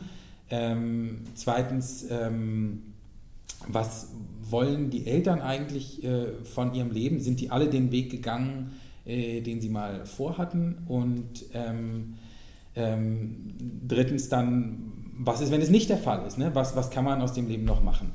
Ähm, und ähm, dann gibt es noch ein Problem mit dem jüngsten Sohn, äh, der aufhört zu sprechen, weil ähm, er einen Hund bekommen hat und dieser Hund einfach verschwindet. Und ähm, so, und dadurch kommt eine ganze Menge ins Rollen. Und was wir halt nicht erzählen, also es geht sehr viel um Erwartungen und, und äh, ähm, Rollen und äh, vorgesehene Rollen. Ähm, das betrifft vor allen Dingen auch dann die Tochter, äh, die sich auch aus ihrer vorgesehenen Rolle äh, herausbegibt und Rollenbilder, die wir heute haben oder die die Gesellschaft hat ähm, und wo sich die Figuren dann alle irgendwie rausbewegen und äh, dadurch äh, Konflikte ähm, evozieren. Und ähm, das ist sehr horizontal erzählt und ähm, sehr, mm, ja, es ist natürlich dramatisch, andererseits auch wieder immer wieder lustig, also sehr nah ähm, am, am wahren Leben dran. Es gibt kein High Concept, es wird nicht, geht nicht los mit einem Mord, es ist ähm, nicht, die Welt wird nicht untergehen, sondern es ist so das Leben. Ja, ähm, ich kann es bestätigen, ich habe äh, zumindest die ersten beiden, beiden Folgen äh, schon gesehen und ähm, habe es dir eben auch schon gesagt, war wirklich äh, überrascht. Also ich finde es äh, sehr gut, hat mir sehr gut gefallen, aber ähm, dass der Sender, ähm, also dass das, dass das gemacht wurde, also hat mich schon überrascht, weil es wirklich, wie vielleicht der Haupt, äh, Haupt äh, der Spielort, den du gerade genannt hast, Bonn, mhm. ähm, der jetzt vielleicht auch schon ein bisschen für die Serie ausspricht. Mhm. Ne? Es ist jetzt wirklich, es ist eben nicht Berlin, es ist auch nicht überhaupt keine sogenannte Metropole oder coole, also Bonn hat ja nun, ich glaube, es wird seit einiger Zeit wieder cooler, ne? Ich habe es gehört. Ja, aber, aber, lange Zeit hat es natürlich wirklich so diesen, diesen, äh, diesen Mief der alten so BRD und Provinz und so weiter. Also ich darf das sagen, ich komme da aus der Nähe. Ähm, ähm, haben uns ähm, so ein bisschen so dieses Low, also dieses, dieses ähm, Low-Key, dieses hat Bonn und hat, auch diese Serie, also Understatement irgendwie so ein bisschen auch. Es ist, genau, es ist Understatement, es ist aber nicht depressiv. okay. Nein, und, und, was an Bonn für Bonn gesprochen hat, das darf man Bonnern auf keinen Fall sagen. Und ich habe das in dem Gespräch ungünstigerweise mal geäußert, wurde sofort dafür gerügt. Es geht in dieser Serie vor allen Dingen für die erwachsenen Figuren darum, was ist, wenn der, der Peak des Lebens schon war. Ne? äh, also das für, für, für, den Vater, für Kurt, ähm, der selber mal Sportler werden wollte, es dann in Anführungsstrichen nur zu einem Trainer geschafft hat. Ähm, die Mutter und die Großeltern, die auch eine große Rolle spielen. Äh, was ist, wenn das schon war und wenn es von jetzt an eigentlich nur noch so weitergeht und da nichts Großes mehr ist? Bei Bonn war dieser Peak möglicherweise auch schon äh, ähm, und das, das habe ich mal geäußert, da hieß auf gar keinen Fall, also das, das boomt hier alles. Okay, ja. Ähm, mein Eindruck war so ein bisschen anders, aber äh, Bonn ist eine fantastische Stadt, die äh, uns tolle Dreharbeiten ermöglicht hat. ja, äh, aber deswegen auch besonders ähm, hervorzuheben, weil natürlich äh, sich auch vor einiger Zeit wirklich so ein bisschen überall auch beschwert wurde, alles spielt irgendwie in Berlin. Ja, äh, ja das wollten wir auf keinen Fall. Alles ist ja. komplett überdreht. Ja. Äh, und hier ähm, spielt wirklich was. Also in Bonn kann ich mich jetzt zumindest nicht erinnern. Gab es da schon mal eine, eine, Serie, eine bekannte, die da ich, ich weiß es nicht. Hat? Weil kennt jemand eine? ähm, du hast die Serie eben erfunden, das haben wir jetzt gerade schon, schon gehört. Du hast sie ähm, so in den Staffelbogen auch geschrieben. Dann hast du dich ähm, auch, aber auch dazu entschieden, die eben nicht mit deinen beiden Kollegen zu, machen. Du bist, kann man auch sagen, Creative Producer. Das heißt, deine, deine Rolle in diesem ganzen Prozess, sprechen wir gleich auch noch drüber, natürlich äh, ist auf jeden Fall noch viel weiterführender, als eben nur in Anführungszeichen der Autor zu sein und der Erfinder. Ähm, jetzt habe ich gesehen, und deswegen meinte ich eben schon, du hast mehrere gute Fährten gelegt. Ähm, du hast, deine weiteren Autoren sind auch äh, Elena Senft und ähm, Anne, Anneke Jansen. Anneke Jansen, genau. Die beiden, mit denen du bei Labol und Erben zusammengearbeitet hast. Genau. Ähm, da, du sie, da du gesagt hast, du kannst sie nicht vorher, scheint die Arbeit ganz gut gewesen zu sein. Wie, wie kam es dazu, dass du, warum hast du die beiden ausgewählt, um, um mit dir zu, zu schreiben? Wolltest du noch, also lag es daran, dass sie auch Frauen waren? Lag es daran, dass, es eben verschiedene, dass verschiedene Stimmen haben wolltest? Oder? Ähm, ja, das, also ähm, die, die, die beiden sind einfach sehr, sehr gute Autorinnen und ähm, die haben äh, einen, einen Blick fürs Detail, ähm, den ich sehr bewundere. Ähm, und während wir Labol geschrieben haben, habe ich äh, beiden immer mal so erzählt, dass ich da diese Idee habe und äh, Anneke hat äh, gesagt, wenn das klappt, dann muss ich unbedingt dabei sein, da habe ich so Lust drauf und ich weiß genau, wie du das meinst und so weiter und so weiter. Und dann passierte das halt und dann, dann habe ich ihr gesagt, Anneke, wenn du noch zur Verfügung stehst, dann ähm, würde ich mich wahnsinnig freuen, wenn du zwei Folgen schreiben könntest. Und ich hatte halt, wie gesagt, äh, zehn Treatments geschrieben. Die hatten, also, glaube ich, so sieben Seiten pro Folge. Ähm, und dann haben wir gar nicht mehr viel gesprochen, sondern ich habe also äh, Annike hat zwei Folgen geschrieben, äh, Elena drei und ich die restlichen fünf. Und ähm, da haben wir gar nicht mehr viel gesprochen. Wir hatten, glaube ich, ein, eine Besprechung dazu. Die hat zwei Stunden gedauert. Und sie hat gesagt, schreibt und wenn ihr Fragen habt, ruft mich an. Und ähm, die haben das komplett verstanden. Ähm, die haben beide sehr viel äh, aus ihren persönlichen Erfahrungen, hatte ich den Eindruck, äh, in diese Figuren noch mit reingeschrieben, Erlebnisse. Es geht sehr, sehr viel um, um Erinnerungen an, an, an Kindheit und so. Ähm, und ähm, ich war wirklich von, von beiden, äh, wenig überraschend, sehr begeistert und das hat sich gut gefügt. Ihr habt, wir haben jetzt mehrfach erwähnt, es wird, wird eine Vox-Serie Vox sein. Ähm, Vox hat ja mittlerweile so eine kleine Tradition, eben auch schon was, was, äh, was Eigenproduktionen angeht. Sie haben eben vor vor ein paar Jahren echt mit ihrer ersten, damals wirklich für alle überraschenden Eigenproduktion Club der Roten Männer, was eine Adaption zwar war von der spanischen Serie, ähm, riesige, riesen, riesigen Erfolg gehabt. Also wirklich wahnsinnig hohe Quoten, äh, haben so weit, dass es jetzt auch zwar abgeschlossen wurde, auch nach drei Staffeln. Mhm. Und es dann aber jetzt noch einen Kinofilm auch jetzt äh, vor, vor ja. kurzem, glaube ich, gab. Eine große Fangemeinde haben da wirklich, äh, wo keiner mit gerechnet, irgendwie was, was rausgehauen, haben dann ähm, das für sich auch entdeckt, irgendwie die, anscheinend diese, diese Serienproduktion, haben mit Milk and Honey letztes Jahr wieder eine Serienadaption gemacht von einer israelischen Serie. lief, glaube ich, quotentechnisch nicht ganz so, äh, nicht ganz so gut. Ich weiß auch nicht, ähm, ich glaube, es wird auch nicht fortgeführt. Ähm, müsste ich jetzt aber, kann man gerne einen Faktencheck machen. Ähm, und jetzt seid ihr sozusagen mit das Wichtigste im Leben, die danach kommen. Und mhm. Bantry Bay ist ja auch der, die Produktionsfirma, die ähm, Club der Roten Männer gemacht hat, produziert hat. Mhm. Ohne dass, dass das jetzt irgendwie eng zusammenhängt, seht ihr euch da schon irgendwie auch so ein bisschen in so einer Tradition? Zu, zu Club der Roten Männer zum Beispiel, in so einer Serientradition? Ähm, äh, ähm, du meinst, also thematisch ist es ja ganz was anderes. Ähm, ich glaube, also ich mag einfach die, ich mochte Club der Roten Bänder sehr gerne. Ähm, ich wusste natürlich, äh, arbeite mit, mit, mit Bantry Bay schon, schon äh, länger zusammen und ich weiß halt, was für Geschichten die mögen und wie die die gerne erzählen. Und deswegen war das auch keine Frage, dass ich das gerne mit denen machen würde und, und ähm, auch die Art und Weise, wie, wie Vox Geschichten erzählt, eben, dass es nicht ständig überreizt ist und dass man immer so der nächste Gag ist jetzt wichtiger als irgendwie das Aushalten dieser Situation und, und die Plausibilität der Figuren und so. Das machen die ja nicht. Und das ist mir irgendwie, kommt mir sehr gelegen. Und deswegen ist das irgendwie eine Wunschkombination gewesen. Und weil ich auch weiß, also jeder, der hier im Raum schreibt, der ähm, weiß, dass das Anstrengendste ist äh, beim Schreiben, äh, die andere Seite davon zu überzeugen, dass das, was man da auf dem Papier hat, dass das schon so stimmt und dass das richtig ist und dass es seinen Sinn hat und dass da jetzt nicht irgendwas fehlt oder so. Und ich wusste, da muss ich halt, die verstehen das und da muss ich wenig in den, in den, in den Infight gehen, um, um das äh, zu verargumentieren. Ähm, und das war, hat sich bewahrheitet und ähm, das war eine tolle Zusammenarbeit und deswegen ging das jetzt auch alles so schnell. Ähm, ja, du, äh,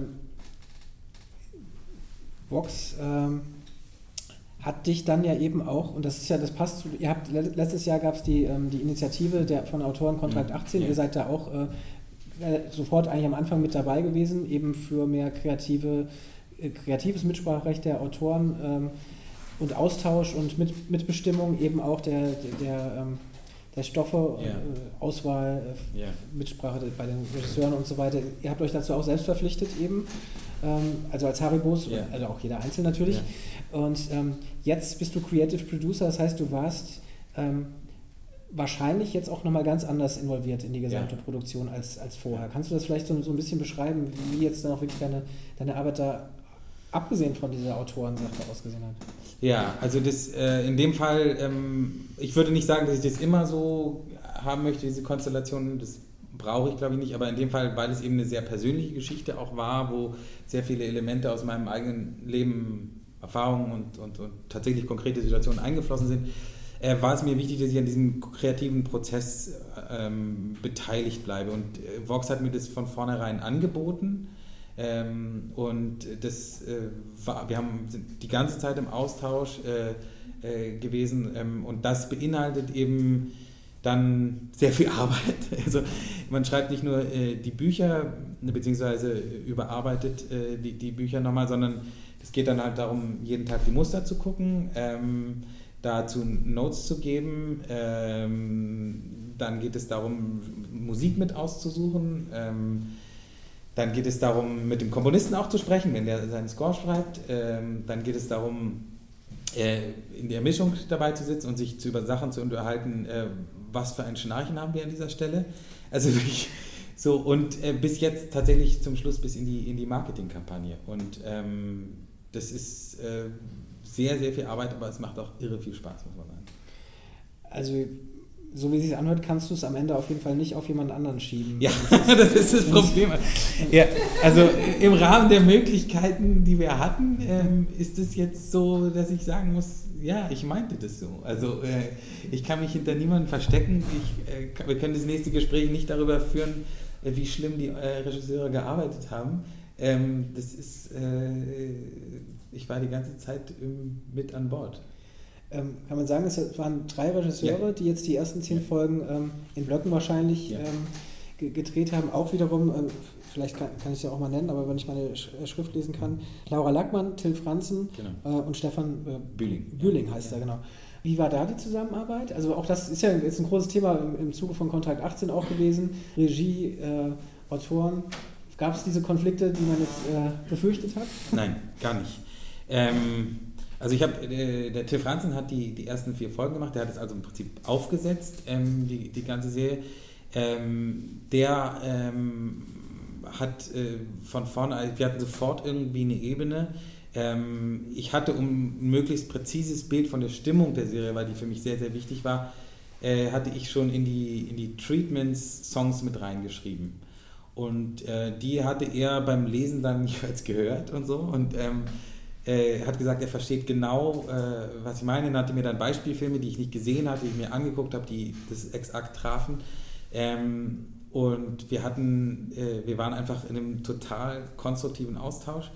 Ähm, äh, haben auch die, die Castings äh, zusammen gemacht. Ähm, und das war super. Und dann hat, äh, kam Laura Lackmann, die nochmal ein bisschen anderen ähm, Stil hat, äh, die aber eine also die hat bis jetzt äh, noch vorher noch gar nicht Serie gemacht. Die hatte ähm, zwei, wenn ich mich irre, zwei Kinofilme gemacht, wo ich ähm, ihre wahnsinnig präzise Arbeit äh, sehr geschätzt habe. Und ähm, die äh, kann auch sehr, sehr gut mit den ähm, jungen Darstellern, äh, die wir haben, äh, arbeiten. Die, die hat das äh, auch famos gelöst. Und ähm, Stefan Bühling, den kannte ich schon von der Soko Potsdam, die in der Serie, die wir vor zwei Jahren äh, ähm, aufgesetzt haben. Ähm, der hat ist nicht zu viel verraten, am Ende einer Staffel wird es nochmal dramatisch und der hatte da ein, ein, echt eine Herausforderung und äh, da war uns aber, also mir und, und Vox und dem Lasse Scharpen klar, dass der das stemmen kann. Und das hat er auch bravourös gemeistert. Also ähm, insofern haben wir schon geguckt, ähm, welcher Regisseur passt auf welchen Block. Und ähm, dann gab es natürlich so Übergabebriefings, also wie ist der Stil, äh, ne? dass, dass es nicht auseinanderbricht und man nicht das Gefühl hat, ich gucke jetzt hier eine neue Serie oder so. Und ähm, jeder Regisseur hatte ähm, aber immer noch so, man sieht, wenn man genau hinguckt, so, so, so äh, die eigene Handschrift immer noch so ein bisschen durch. Und das ist auch ähm, gewollt und ähm, ich finde, das, das ist so aufgegangen. Andere äh, Thema, und das hast du jetzt auch gerade schon, schon gesagt, wären natürlich die, die ähm, Protagonisten, also die, die, die ja. Darsteller auch vor allen Dingen. Ähm, man hat, also erstens mal habt ihr zwei natürlich sehr prominente ähm, Hauptdarsteller, mit Jürgen Vogel natürlich einem ähm, deutschen Schauspielstar, kann man glaube ich nicht anders sagen. Jeder, du hast eben gesagt, auch dein, den kennt auch deine Mutter. ich hoffe, das ist okay, dass ich hier so ausbaue. Aber äh, der ist eben bekannt, also sehr bekannt. Äh, Bettina Lambrecht kennt jeder und äh, liebt, kann eigentlich nur jeder lieben, der Pastewka zum Beispiel ähm, äh, geguckt hat, wo sie die seine ähm, Gegen Gegnerin sozusagen spielt. Äh, jetzt habe ich aber ihren Namen da auch vergessen, Frau sonst. Okay, schneiden wir raus. ähm, und ähm, dann habt ihr auch vor allen Dingen eben auch äh, Jugendliche, also mm. Kinder und, mm. und, junge Darsteller gehabt. Irgendwie warst du, ich nehme an, da warst du auch ja, involviert ja. in, in, das, in das Casting. Ähm, kannst du da vielleicht noch ein bisschen was, was auch zu, zu erzählen, was, ja. wie schwierig das war oder nicht? Also ähm, die erste, äh, die, die, diese Treatments plus das Pilotbuch, die gingen äh, raus an Jürgen Vogel. Und das ist eine Herausforderung. Also wir haben jetzt gerade, es wird wahnsinnig viel produziert und ähm, sich für zehn Folgen, es waren wie viele Drehtage, 90 Drehtage oder so, äh, zu verpflichten, ähm, da mussten Schauspieler schon richtig Bock drauf haben. Und ähm, dann haben wir den geschickt und dann kam irgendwie ein paar Tage später, ja, er würde sich gerne mal treffen. Und dann ähm, haben Lasse und ich ähm, uns irgendwie so, hm, was, was sagen wir dem und so. Und, ah, das wird schwierig und wie können wir den überzeugen? Es wäre schon cool, wenn er das macht. Und, und dann haben wir uns mit ihm getroffen und er hat eigentlich eine Stunde lang nur über sich und sein Familienleben erzählt und nur richtige Sachen gesagt. Und wir waren völlig baff, wir mussten kaum was sagen. Und er hat gesagt, er liebt diese Treatments und so. Und wir dachten dann so, naja, vielleicht könnte das klappen. Und dann steht er auf und sagt, ja gut, dann machen wir das. Und äh, okay, das, ähm, und da ist uns echt ein, ein, Stein vom Herzen gefallen. Also wir wussten, wenn wir den haben, das ist der, der, der kann das alles, der bringt das alles mit, was wir brauchen. Frau Brokast übrigens, Entschuldigung. Ah, okay. Weitermachen. Und äh, dann ähm, haben wir äh, angefangen, seine Frau zu casten ähm, und äh, doch eine ganze Weile gesucht. Äh, die Iris Baumüller hat das Casting gemacht und die kam dann ähm, irgendwann mit Bettina Lamprecht äh, und als sie vorgespielt hat, wussten wir, die ist es. Äh, also die beiden ähm, haben sofort irgendwie eine Chemie gehabt zusammen. Das war eine glaubwürdige Ehe. Äh, das Besondere an dieser Ehe ist auch, dass die ähm, sich in der Jugend kennengelernt haben und seitdem zusammen sind und eben einiges miteinander durchgemacht haben. Und dann waren die Kinder, das war eine, eine Herausforderung, das muss man sagen. Also vor allen Dingen äh, der Junge, der musste ähm, Basketball spielen können und tanzen. Und ähm, da hat die Casterin dann irgendwann den, den Sydney gefunden und äh, ist, die, die Auswahl ist sehr begrenzt gewesen. Und ähm, dann haben wir uns sehr schnell äh, auf ihn einigen können. Er ist ein ganz, ganz toller, talentierter Junge, der vorher noch nie gespielt hat. Also äh, Schauspielen muss er natürlich auch können. ähm, ja, und das hat er, er bravourös gemeistert. Und ähm, seine Schwester, die äh, Luna, äh, gespielt von Bianca Navrat, ähm, die, ich glaube, die wird ein, ein Riesenstar. Also was die abgeliefert hat, das ist äh, phänomenal. Hatte vorher nur zwei, drei Rollen, wusste noch gar nicht so genau, ob sie wirklich Schauspielerin werden will und so. Ähm, großartig. Und ähm, dann natürlich der, der junge Theo. Ähm, ja, der, der, den mussten wir irgendwie, der muss so ein bisschen weird sein und so. Und ähm, der, da haben wir auch lange gesucht, bis wir, bis wir David gefunden haben. Und natürlich, ganz habe ich jetzt auf der Media Convention äh, mitbekommen bei der Diskussion drüber, der Hund. Ganz großes und kontroverses Thema. Äh, ja. äh, ich hörte, hatte die, die, die Regisseurin Laura Lackmann äh, wohl schon ihren eigenen Hund äh, in der Rolle gesehen und musste dann wohl, so hat sie zumindest erzählt, äh, feststellen, dass der Hund schon besetzt war. Bist du dafür verantwortlich? Nein, ja, also mit, also ich kann auch da nicht sagen, ich hätte den nicht mit ausgesucht. Ähm, aber es, das hat nicht so funktioniert, wie erhofft. Scheint eine Herausforderung gewesen sein. Ja. Hund, äh, Tiere sind ja wahrscheinlich immer ähm, mhm. schwierig, ähm, aber ähm, mhm. ja. Er läuft ja auch relativ schnell weg. ja, genau. Ähm, Praktisch, ja. ja. Okay, aber der Hund.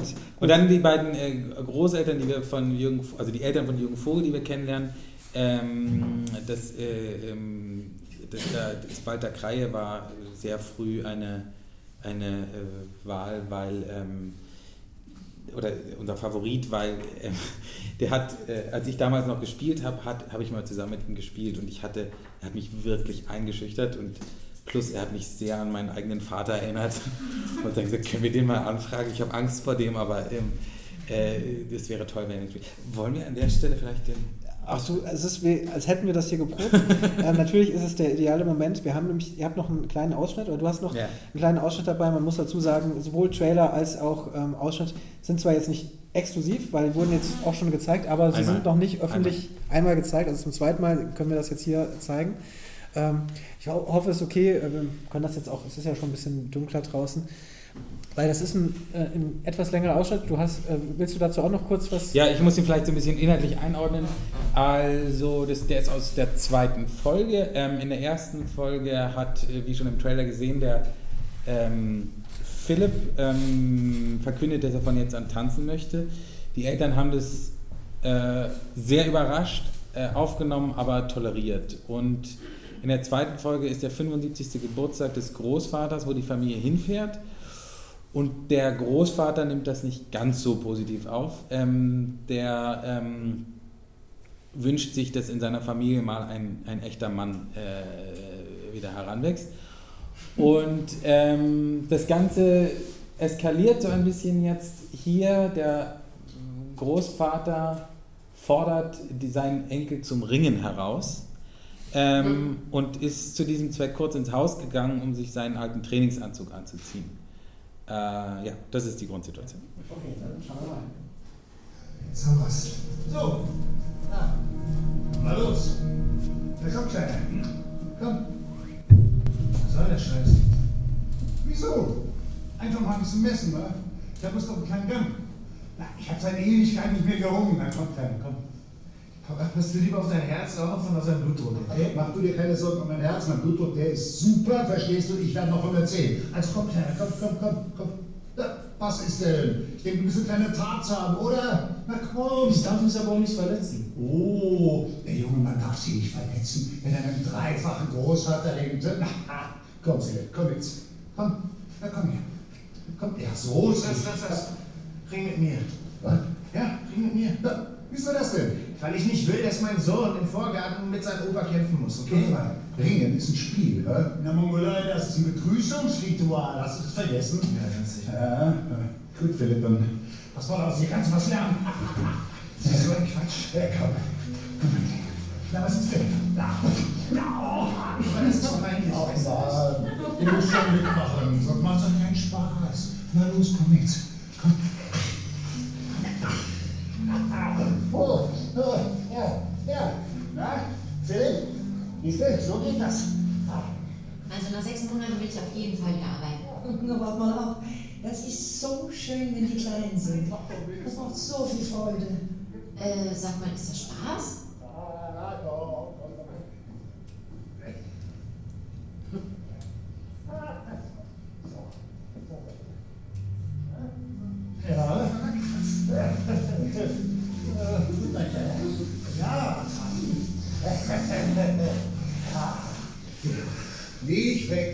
Schön hier drin. Na, wann ist fertig? Doch, Junge. Aber so bin ich nicht. Mach, was? Was hast du? Was ist denn los? Na, was ist denn mit Kleine? Ah. Ah. Ah. Alles okay? Alles gut.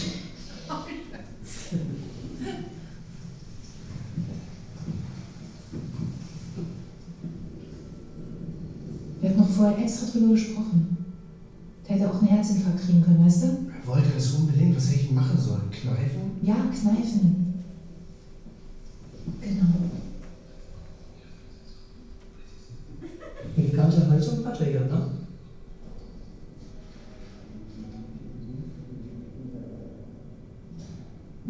Bei uns in der Familie hat, glaube ich, noch nie jemand Ballett gemacht.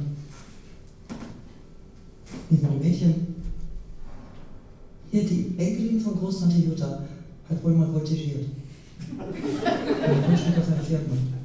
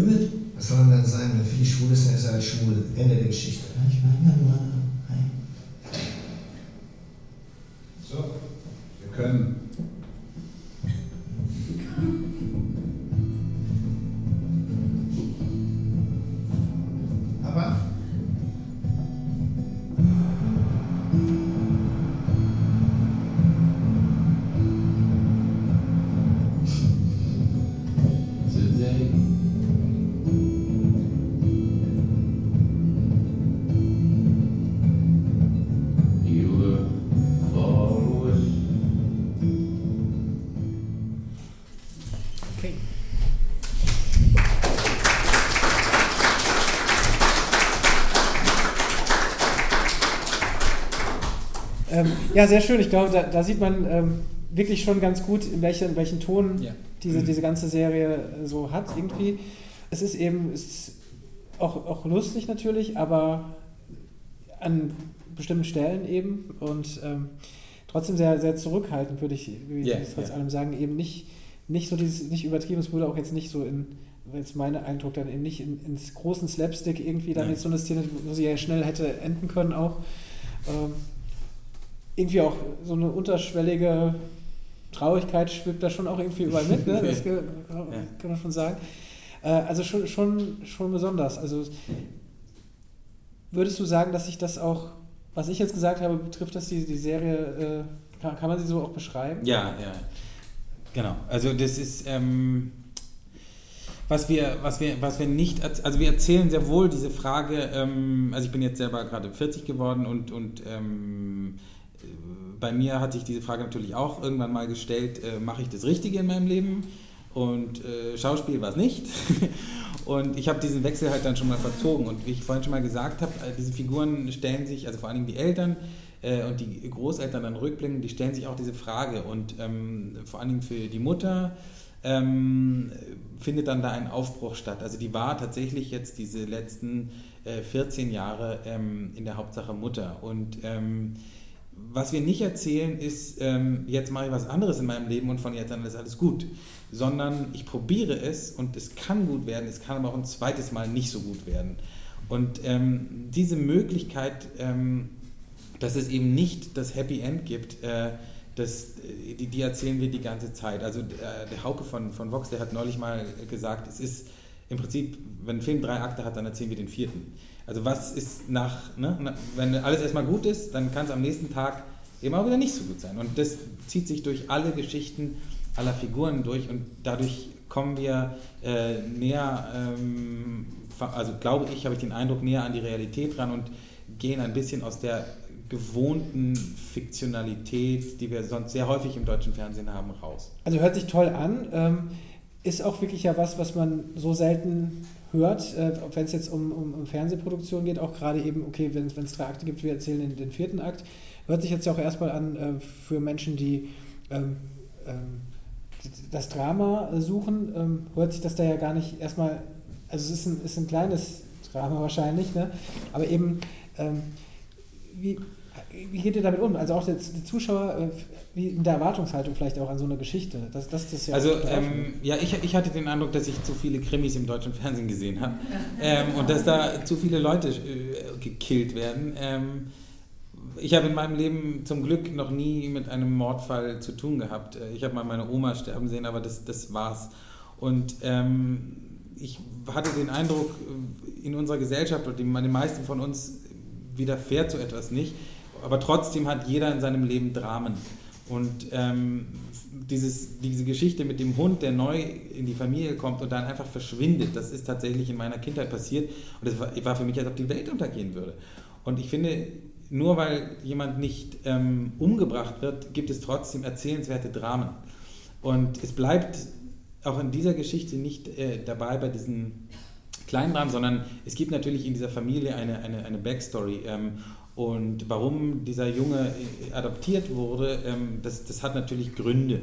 Und die erzählen wir aber nicht mit Minute 1, so wie es auch gerne mal gemacht wird, und auch nicht in Folge 1, sondern dafür lassen wir uns Zeit, weil ähm, ich bin auch der Meinung, wenn ich ähm, mit jemandem aus dem Raum hier heute Abend ins Gespräch komme, dann erzähle ich ihm auch nicht, äh, also heute vielleicht schon, aber äh, aus meiner Kindheit äh, so als allererstes, und, und, und, sondern das kommt erst im Laufe der Zeit und, und man, man lernt sich kennen und dann öffnet man sich. Und so gehen wir mit unseren Figuren auch um. Also es gibt gewisse Hinweise früher, dass es da äh, äh, früh in der Geschichte, dass es Bruchstellen gibt, ja, dass Dinge passiert sind in der Vergangenheit, aber wir erzählen sie nicht on the nose, sondern äh, in dem Moment, wo die Geschichte es hergibt, ähm, dass diese ähm, Geheimnisse, kann man sagen, ähm, ans Tageslicht kommen. Und aber so und und das ist also eine sehr, eine sehr horizontal erzählte Geschichte und ähm, ja. Ja, also es, es, hört, sich, hört sich toll an, das, was ich bislang sehen durfte, habe ich auch schon gesagt, äh, finde ich, ist auch wirklich toll umgesetzt und ungewöhnlich, äh, das auch im linearen Fernsehen zu sehen. Ähm, ich glaube wirklich, dass es aber auf, auf Vox, auf diesem Sendeplatz funktionieren kann. Ähm, ich habe ja eben nach der Club der Roten Bänder gefragt und ich ähm, du hast da zu Recht dann auch gesagt, natürlich hat die Geschichte nichts mit Club der Roten Männer zu tun, so gar nichts. Mhm. Aber ich habe irgendwie so eine gewisse Erzählhaltung, ja. ähm, da sehe ich da vielleicht eher, mhm. nach die ich da auch gefragt habe. Und eine, vielleicht auch hoffentlich eine Aufgeschlossenheit der Zuschauer, die so eine Serie gut fanden wie Club mhm. der Roten Männer, auch für, für so eine Serie wie ihr mhm. habt. Und das fände ich toll, wenn das ein Sendeplatz wäre, ähm, der solche Geschichten eben ermöglicht und ja. solche Serien, wie wir sie wirklich, also ich, kann mich nicht erinnern, das jetzt äh, in den letzten Jahren irgendwie in so einer Form äh, erzählt bekommen zu haben, hier im Fernsehen äh, zu sehen. Ähm, und deswegen, ja, wünsche ich euch erstens mal schon mal Sehr nett. Äh, ganz, ja, also ganz viel Erfolg. Es ist, es ist, was, es ist was, was Neues, was anderes. Ähm, wir haben uns, glaube ich, viel getraut. Ähm, und das bringt wie alles, was man sich irgendwie traut, natürlich auch die Möglichkeit des Scheiterns mit sich. Äh, aber ähm, wir sind da äh, sehr guter Hoffnung, dass wir da aufgrund der Emotionalität ähm, und der, der Zugänglichkeit der Figuren ähm, ein großes Publikum finden werden. Also äh, Daumen drücken. Ja, 5.6. Ja, genau. äh, geht's los. In Doppelfolgen. In Doppelfolgen immer direkt 2015, 21 Uhr. Also, äh, äh, 21.15 und dann äh, 2015 und dann 21.15. Genau, es sind immer eine Stunde, also mit genau. Werbung eine Stunde. Ne? Genau. Und ich glaube, eine Woche vorher schon in der Mediathek bei TV Now. TV Now, genau, äh, dieses neue Portal der RTL Mediengruppe. Ähm, kann man sie eine Woche vorher schon dann immer die, die neuen Folgen sehen. Das heißt, es wird auch durchaus verbunden, äh, die neue Technik und die lineare Ausstrahlung. Ja. Ähm, bevor wir jetzt eben gleich, äh, gleich noch zu, zu, den Fragen kommen, sage ich jetzt auf jeden Fall an der Stelle schon mal ganz, ganz vielen Dank, dass du, dass du da warst. Ich ähm, kündige vorher noch an, weil das hatten wir eben gesagt, die nächste ähm, Podcast-Aufzeichnung hier findet statt, jetzt gucke ich nochmal schnell nach, am 27.06., also ungefähr in, in sechs Wochen. Äh, da werde ich auf jeden Fall zu Gast haben äh, äh, Ramona Bergmann, die ist Creative Producerin von, von Luxfilm und hat ähm, eine SWR-Kinderserie gemacht, die heißt ähm, äh, der, der Krieg und ich. Es geht da tatsächlich um eine achteilige Kinderserie, die den Nationalsozialismus aus, aus Kindersicht erzählt, äh, mit Figuren. Sehr spannendes Thema, auch durchaus nicht unkontroverses Thema, wie sowas erzählt wird. Ähm, eventuell äh, wird sie noch einen, einen weiteren Gast mitbringen. Und ähm, ich denke mal, das ist auch gerade das The Thema Kinderserie und dann aber auch so ein, so ein, so ein Thema ähm, zu bearbeiten. Ist bestimmt auch spannend, darüber zu sprechen. Also gerne, wer Lust hat, schon mal vormerken, 27.06. Ähm, wird das da sein. An dieser Stelle aber jetzt erstmal dir ganz herzlichen Dank. Vielen Dank für die äh, Einladung. Es ist immer spannend, mit dir zu sprechen. Äh, und ja, äh, vielen Dank äh, an alle, die hier sind.